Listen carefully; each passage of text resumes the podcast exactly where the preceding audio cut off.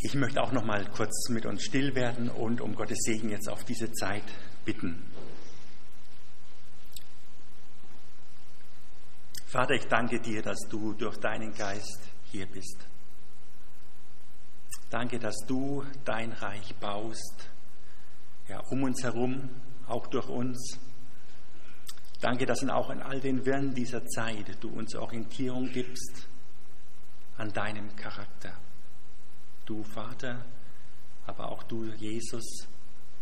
Und danke, Heiliger Geist, dass du in uns wohnst. Was für ein Vorrecht. Und so bitte ich jetzt auch für diese Zeit, die wir haben, auf dein Wort zu schauen, dass du unser Herzen berührst. Öffne du uns die Augen, die Ohren, das zu vernehmen, was du uns sagen möchtest. Und danke, dass du der gleiche bist, dass du dich nicht änderst. Dinge außen mögen sich verändern, aber du bist da und du hast ein Ziel. Mit uns, aber auch mit dieser ganzen Welt. So segne du diese Zeit des Redens und des Hörens. Amen. Ja, kaum zu glauben. Fast zwei Jahre ist es her, dass ich zuletzt hier gewesen bin. Und was ist in diesen zwei Jahren nicht alles passiert? Keiner hat das Wort Coronavirus vor zwei Jahren gekannt. Äh, in dieser Welt ist so viel drunter und drüber gegangen. Systeme kamen, Systeme gingen, Menschen kamen, Menschen gingen. In Deutschland aber auch verändert sich viel, auch in diesen Tagen noch Dinge, auf die wir uns neu einstellen müssen. Werte ver verändern sich. Aber auch eure Gemeinde hier hat in den letzten zwei Jahren einiges erlebt an Turbulenzen, einiges an Veränderungen. Und ich denke, der ein oder andere von euch wird auch sagen, oh, diese zwei Jahre, das waren keine leichten Jahre. Ich will ein paar Worte auch zum, zu mir sagen, da einige auch ein bisschen was wissen. Ähm, Im November 2019 hat man endlich herausgefunden, woher der Verlust der Gefühle in meinen Füßen herrührt, nämlich von einem ganz seltenen Art von Krebs. Und im November hat dann auch gleich die Chemotherapie begonnen. Ging sechs Monate. Und ähm, so schwer das war, die Zeit, schaue ich doch auch dankbar zu, zurück. Es war eine Zeit, wo ich Gottes Nähe und Hindurchtragen äh, erlebt habe.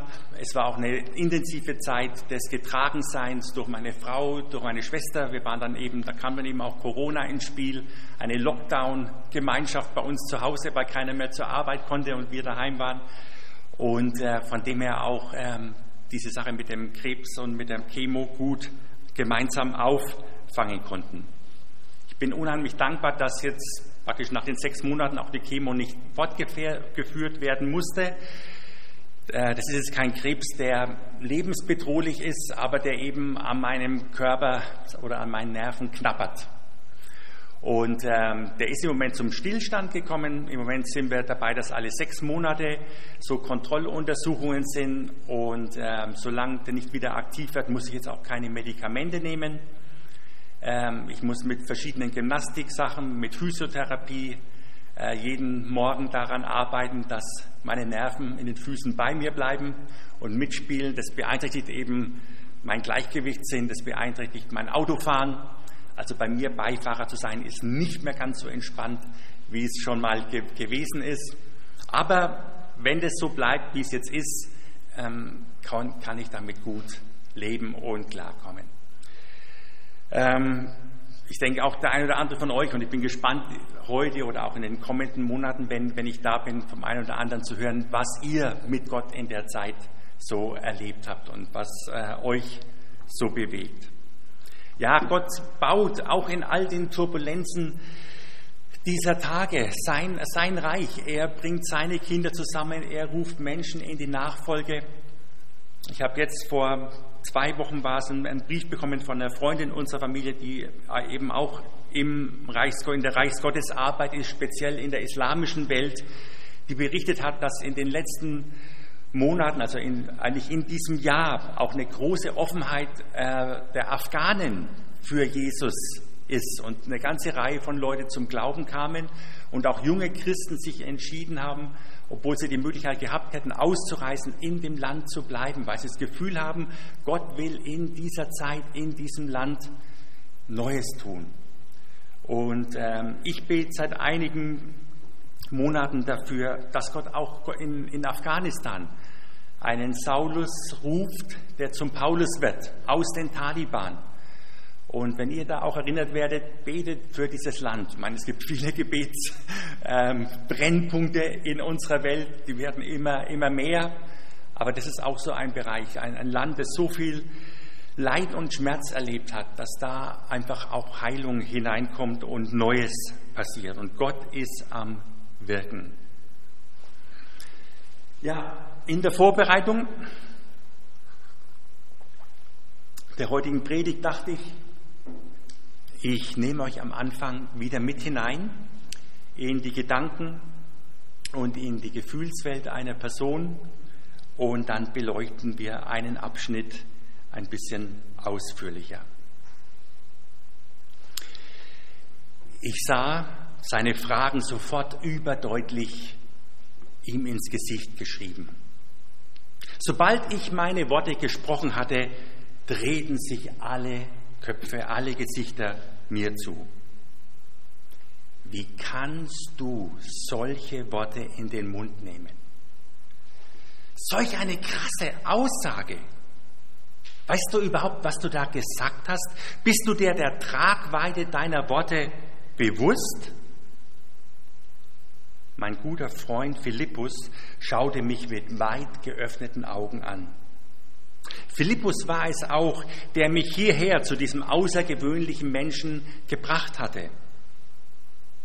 Andreas und Johannes, seine Freunde, waren seit einigen Wochen immer wieder bei Johannes dem Täufer gewesen, um mehr über das Reden und über das Handeln Gottes in ihren Tagen zu erfahren.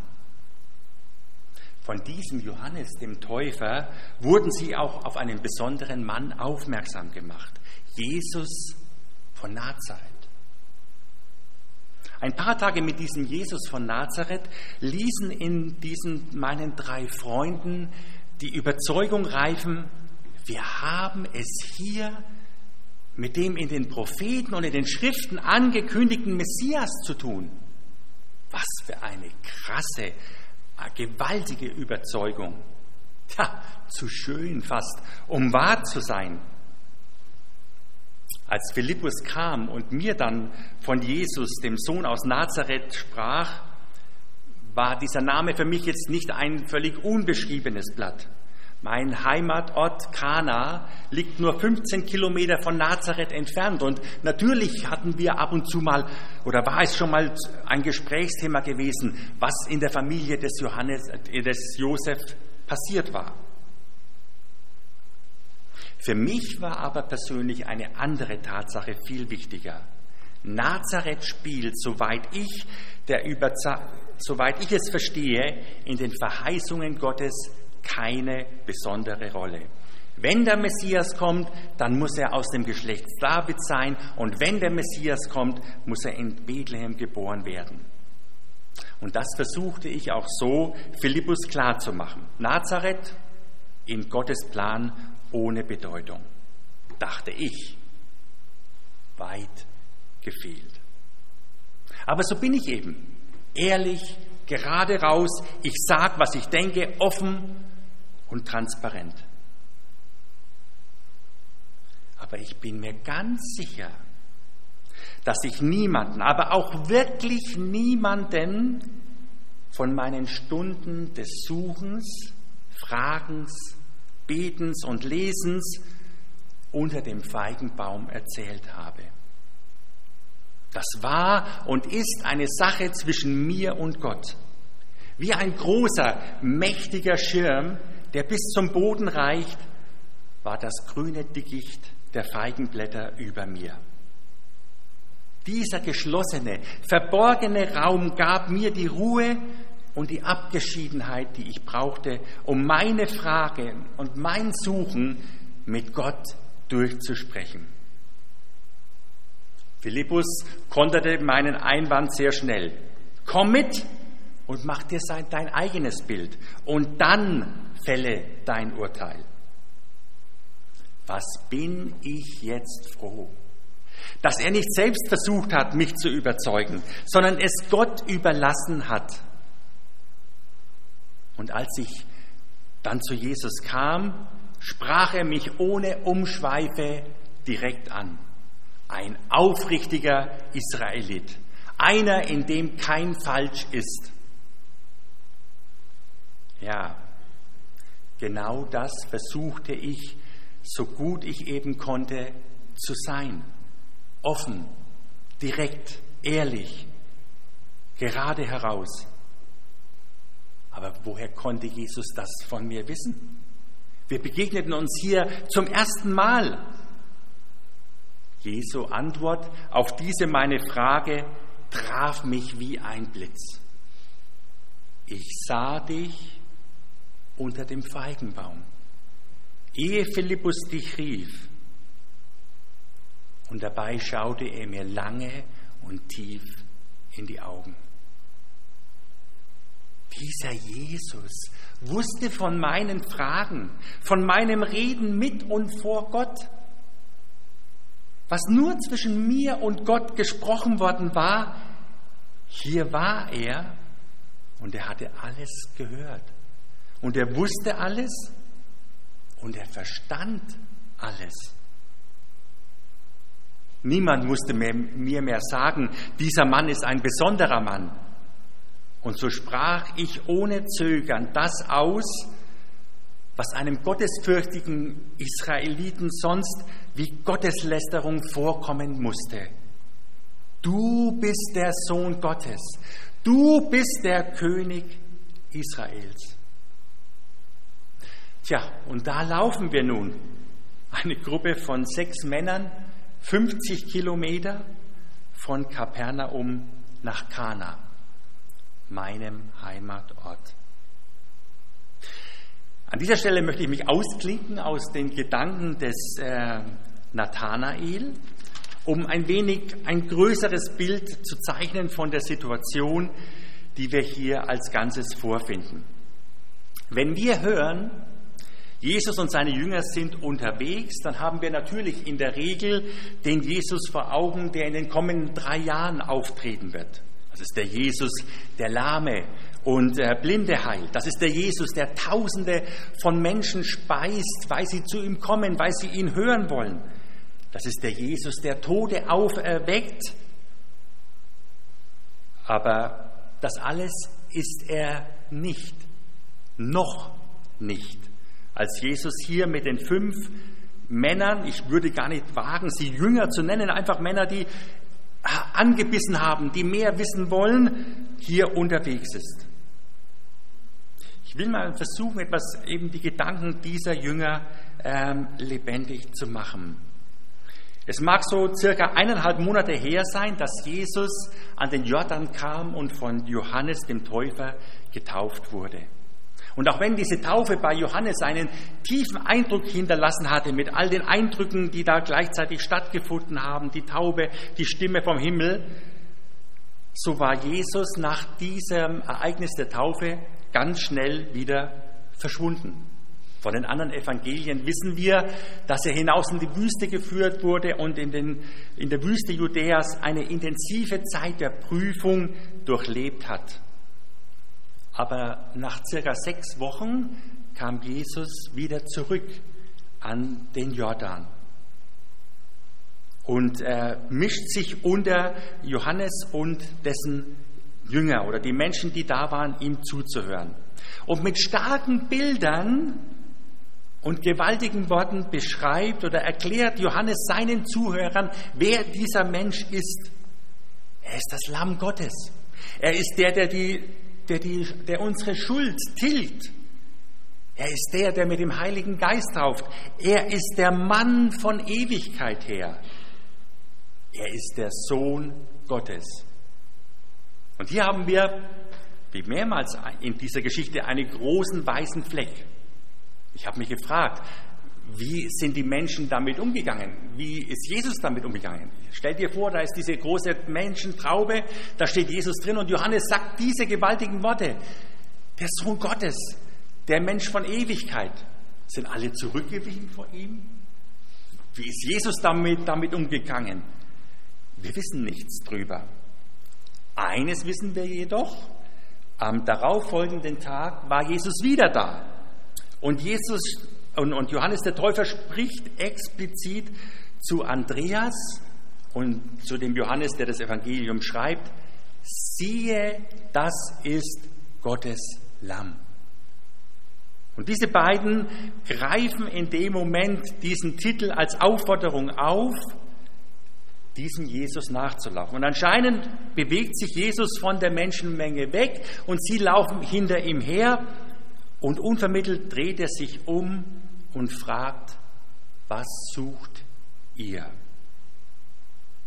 Diese konkrete Frage Jesu, denke ich, kann man ruhig als eine grundsätzliche Frage auffassen ähm, und kann so verstanden werden. Was sucht ihr? Was sucht ihr in eurem Leben? Was sucht ihr in dem, dass ihr seit Wochen hierher kommt und die Reden von Johannes dem Täufer hört? Was erwartet ihr und was sucht ihr, wenn ihr jetzt mir nachlauft, nachdem Johannes mich als das Lamm Gottes vorgestellt hat? Was erwartet ihr von mir? Völlig folgerichtig und der jetzigen Situation entsprechend bringen die beiden Jünger oder diese beiden Männer zum Ausdruck, dass sie einfach mehr wollen, dass sie mehr von ihm erfahren wollen, ihn besser kennenlernen wollen und sagen daher, Lehrer, Meister, wo wohnst du? Ich glaube, auch uns fragt Jesus immer, immer wieder, was suchst du, was erwartest du, was wünschst du dir? wenn du in der Stille Zeit mit, mit, mit mir verbringst, wenn du den Gottesdienst besuchst. Was erwartest du? Zu diesem Zeitpunkt waren Andreas und Johannes, diese beiden Jünger, Fischer in der Stadt oder in dem Ort, ja, eigentlich ist es eine Stadt, Garnisonstadt in Kapernaum, die am nördlichen Rand des See Genezareth gelegen ist. Und auch Jesus war wahrscheinlich vor einiger Zeit äh, von Nazareth umgezogen nach Kapernaum. Und so liegt es nahe, dass diese drei Männer nun zu, zu Jesus nach Hause, nach Kapernaum ge gegangen sind. Wir lesen das auch in dem Evangelium. Sie blieben bei Jesus. Wieder so ein weißer Fleck. Was haben die gesprochen? Was haben die geredet? Hat Jesus begonnen, schon Sachen zu lehren, die er vorher gelehrt hat? Oder hat er mehr Fragen gestellt? Wer bist du, Johannes? Wer bist du, Andreas? Was bewegt dich? Obwohl er natürlich alles schon wusste, aber diese Beziehung aufzubauen. Ein weißer Fleck, was haben die gemacht? Was in den nächsten Tagen passiert ist, ähm, ist wiederum beschrieben und da sind zweimal ist etwas passiert, was sehr bemerkenswert ist. Zweimal, nämlich bei Simon Petrus und bei Nathanael, gibt Jesus mit wenigen präzisen Worten zu erkennen, dass er die Person, die vor ihm steht, durch und durch kennt. Kennt, weiß, was sie bewegt, was sie für Fragen hat, ja sogar bei Simon Petrus, dass er weiß, was in der Zukunft auf ihn zukommen wird, wer er in Zukunft sein wird. Und das nicht in aufreißerischen, magischer Weise, sondern sehr persönlich zugesprochen, vertraut, ja familiär.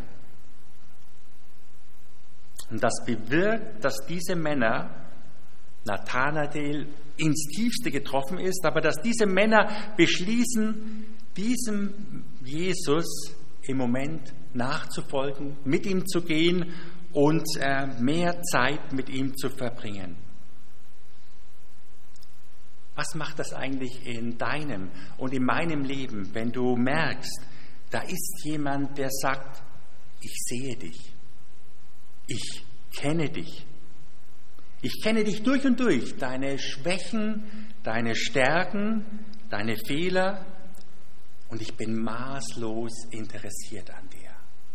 Ich möchte Zeit mit dir verbringen. Und das ist nicht irgendjemand, der irgendwo weit draußen ist und mit dem er nicht im Kontakt ist. Nein, das ist der Gott, der Tag und Nacht an unserer Seite ist. Wow. Er ist der Gott, der uns sieht, der uns kennt und der uns liebt.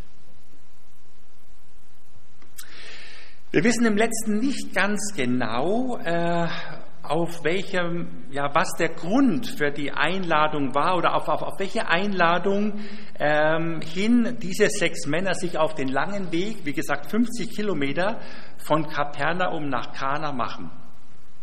War es die Einladung, die an Maria, Jesus und seine Brüder äh, ergangen ist, oder ist es die Einladung, die Nathanael als jemand, der aus diesem Ort kommt, ähm, bekommen hat? Auf alle Fälle, in Kana findet eine Hochzeit statt. Und nicht nur irgendwo so eine kleine Festivität, sondern es ist eine gewaltige Hochzeit. Woher wissen wir das? einige Details. Das eine ist, dass Gäste eingeladen werden, die eine Anreise haben, zum Beispiel jetzt von Nazareth rüber nach, nach Kana sind es 15 Kilometer. Das kannst du nicht an einem Tag hinlaufen und dann feiern und dann am Tag wieder zurücklaufen. Die Leute kommen von weit her zu dieser Hochzeit. Sie werden über Nacht bleiben müssen, manche bestimmt auch mehrere Tage. Ein weiteres, diese Hochzeit ist groß, weil sie einen eigenen Zeremonienmeister hat. Da ist jemand, der wurde speziell angeworben, um sich um die Gäste, um die Abläufe, um die Versorgung der Gäste zu kümmern. Und in diesem Fall war das ein Mann mit richtigen Profi, professioneller Ausbildung oder wie soll man sagen, ausgerüstet, der konnte selbst einen einfachen Wein von einem exzellenten Wein. Sofort unterscheiden. Ein weiterer Grund, warum diese Hochzeit mit Sicherheit sehr groß war, ist zur Begrüßung, zur Reinigung. Wenn Leute ankamen, nach einer langen Reise ihre Füße zu waschen, standen im Eingangsbereich sechs Steinkrüge, von denen jeder 100 Liter Wasser fasste, um für die Erfrischung und für die Reinigung der neu ankommenden Gäste zu sorgen. Und gleichzeitig waren Diener abgestellt, deren Aufgabe es sich nur war, sich um diese ankommenden Menschen zu kümmern.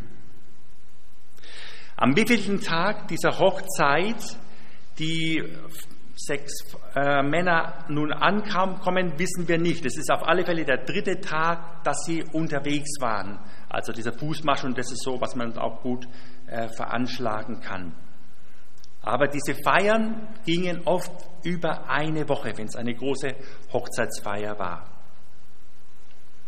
Auf alle Fälle sind schon einige, äh, Tag, an, an einige Tage vergangen bei der Feier und auch an diesem Tag kamen wohl schon eine ganze Menge neue Gäste an, weil nämlich in diesen Wasserkrügen sind die nicht mehr gefüllt waren, sondern schon eine ganze Reihe, also eine ganze Menge Wasser entnommen worden ist, um Menschen die Füße zu waschen, die jetzt ankamen. Und ein weiterer Grund, der Wein geht zur Neige oder ist aus. Also da wurde schon einiges konsumiert.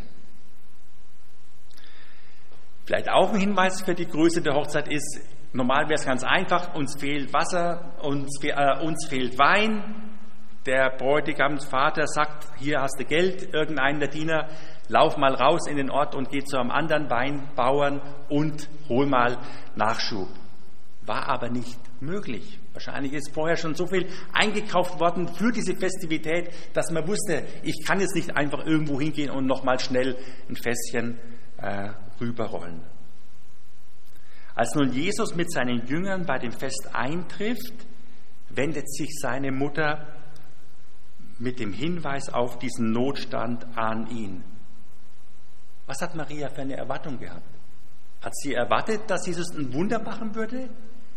Ich denke nicht, weil wir lesen ja in dieser Geschichte, dass Jesus vorher keine Wunder getan hat. Und trotzdem hatte sie irgendwie die Sicherheit und die, die Erwartung, Jesus wird etwas tun.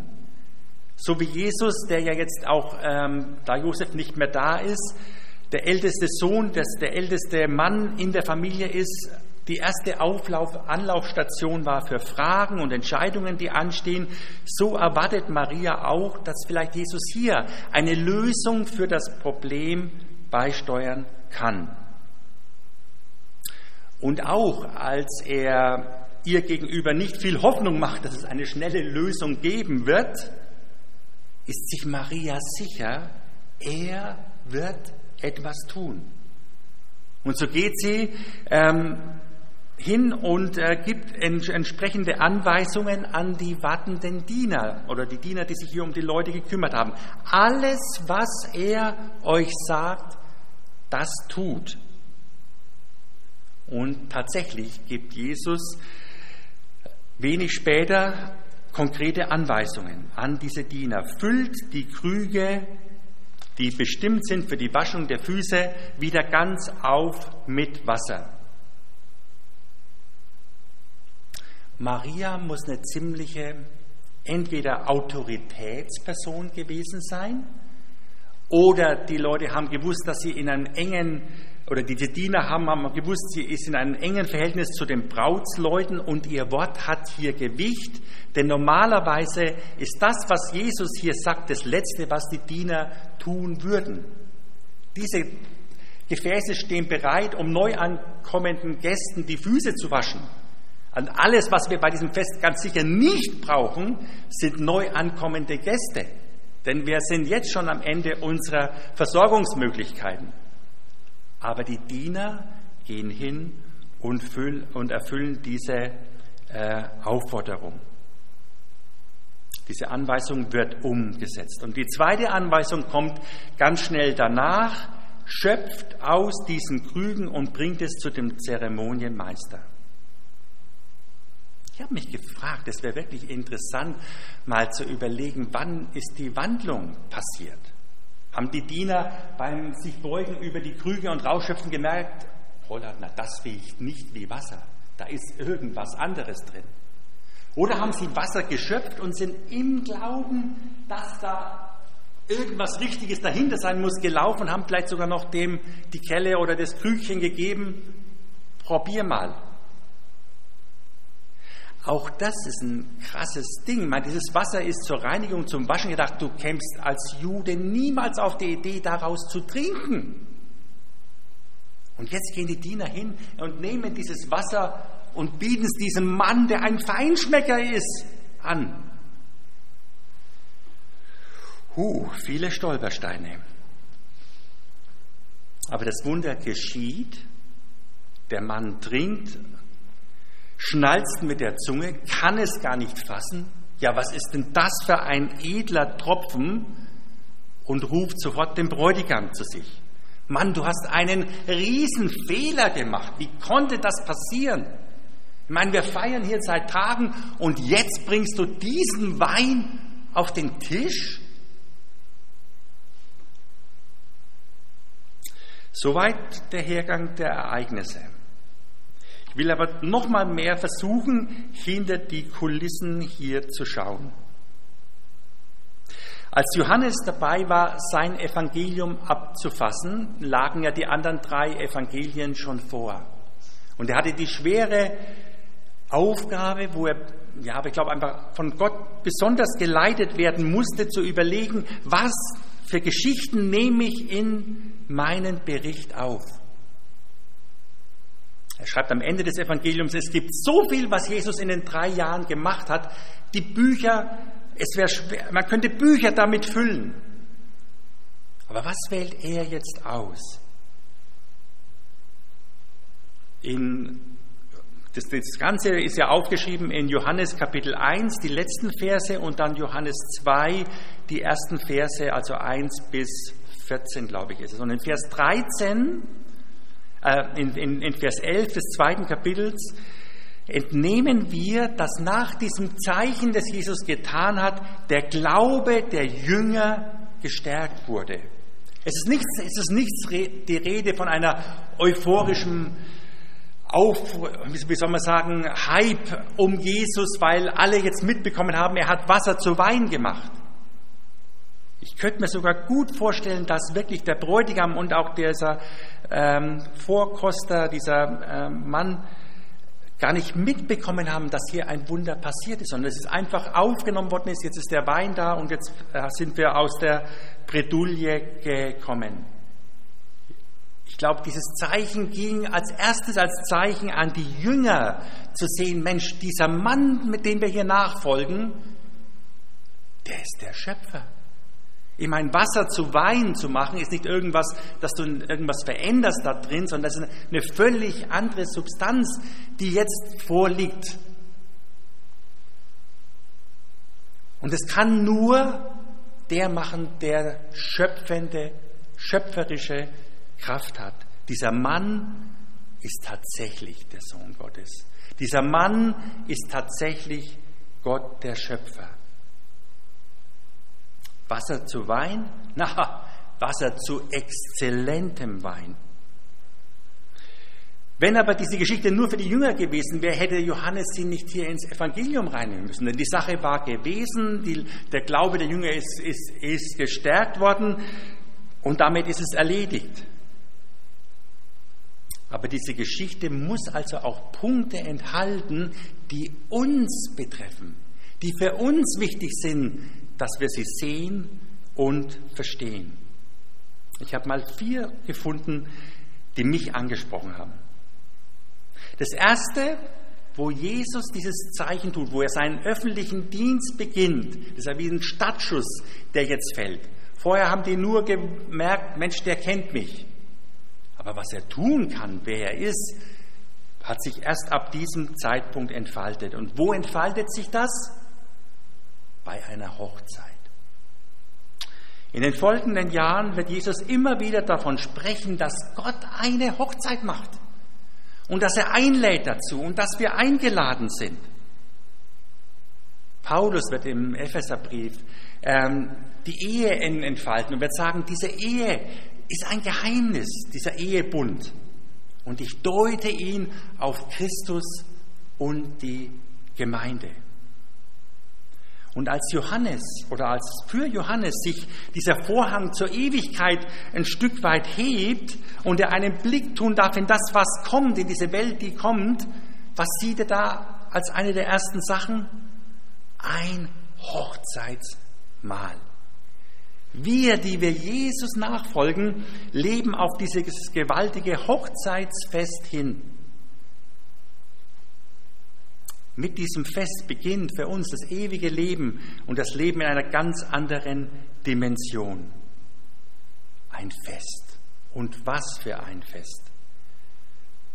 Weil wir nicht nur Gäste sind und Zuschauer und Eingeladene, den Part können wir den Engeln überlassen, sondern weil wir die Braut sind die zentrale oder mit die zentrale Figur. Jesus der Bräutigam, wir die Braut. was zeichnet so ein Hochzeitsfest aus? Freude, Lachen, Glück, Musik wird sicher da sein. Erleichterung, vielleicht auch manchmal zu sagen, ich habe es geschafft, er hat mich durchgetragen, es ist vorbei. Dankbarkeit, natürlich festliches Essen und Trinken, Wein, Freude, ja Vorfreude, dass das, was jetzt kommt, ewig währt. Ein zweites,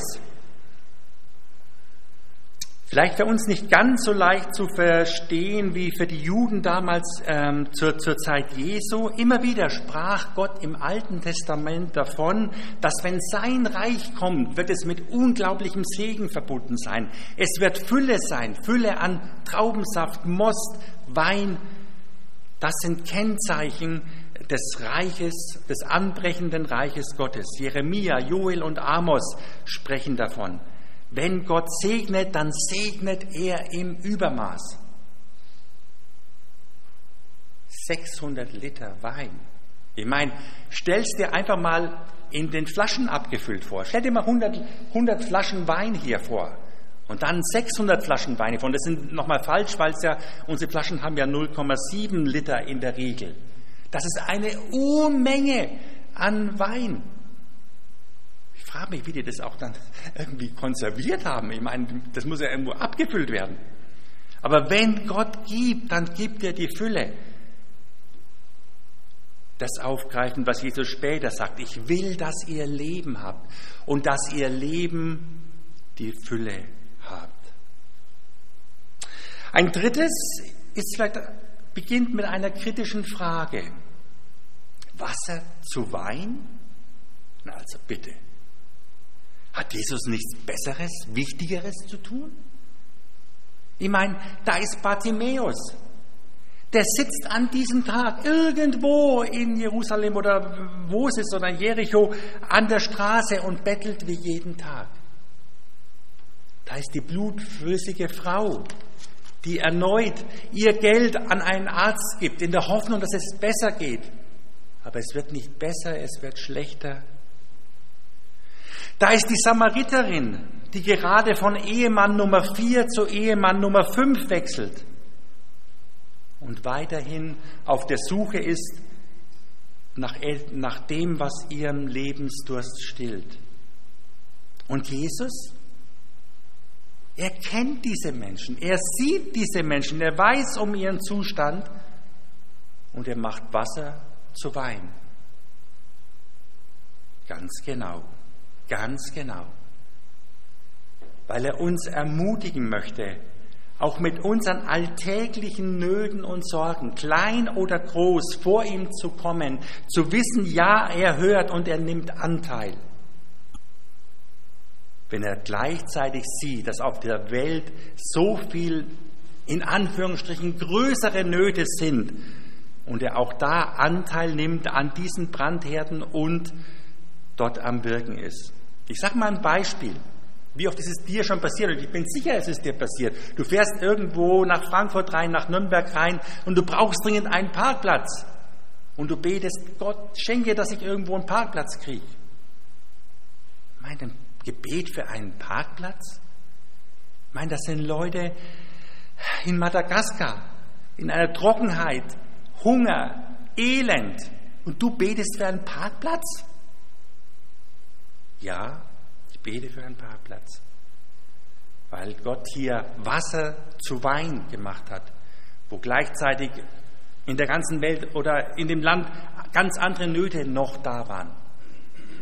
Gott nimmt die großen Dinge ernst und ist da natürlich involviert und er nimmt auch die kleinen Dinge unseres Alltags ernst und sagt Ja dazu. Ein viertes, unser Gott ist ein Gott, der Neues schafft, der verändert. Wir alle sind in einer gewissen Weise so Gefäße, die gefüllt sind mit normalem Wasser. Eigentlich bei uns ist nicht normales Wasser, bei uns ist abgestandenes Wasser, da ist Dreck drin und sonstiges. Und Gott greift in unser Leben ein und macht daraus Exzellentes. Macht daraus einen Segen, macht daraus Herrliches, auch für andere Menschen.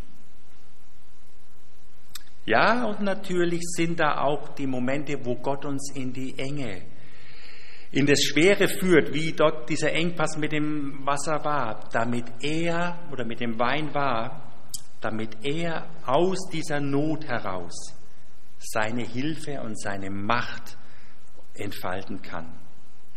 Auf dass die Freude und die Hilfe und, der, und, und, und seine Hilfe und dann äh, seine Größe deutlich wird und, ähm, und die Freude darüber unser Herz erfüllt. Amen. Lasst mich noch mit Gebet abschließen.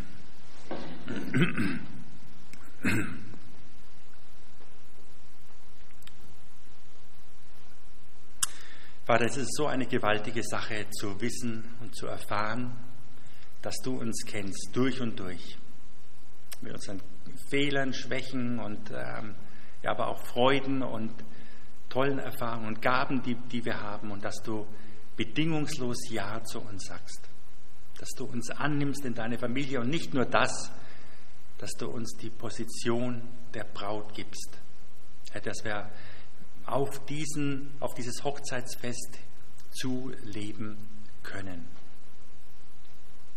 Danke, dass du auch in den Momenten, wo wir an Engpässe kommen, wo schwierige Zeiten sind, an unserer Seite bist und uns immer wieder auch Hoffnung und Trost gibst und Stärkung gibst. Danke, Heiliger Geist, für deinen so wichtigen Dienst in uns.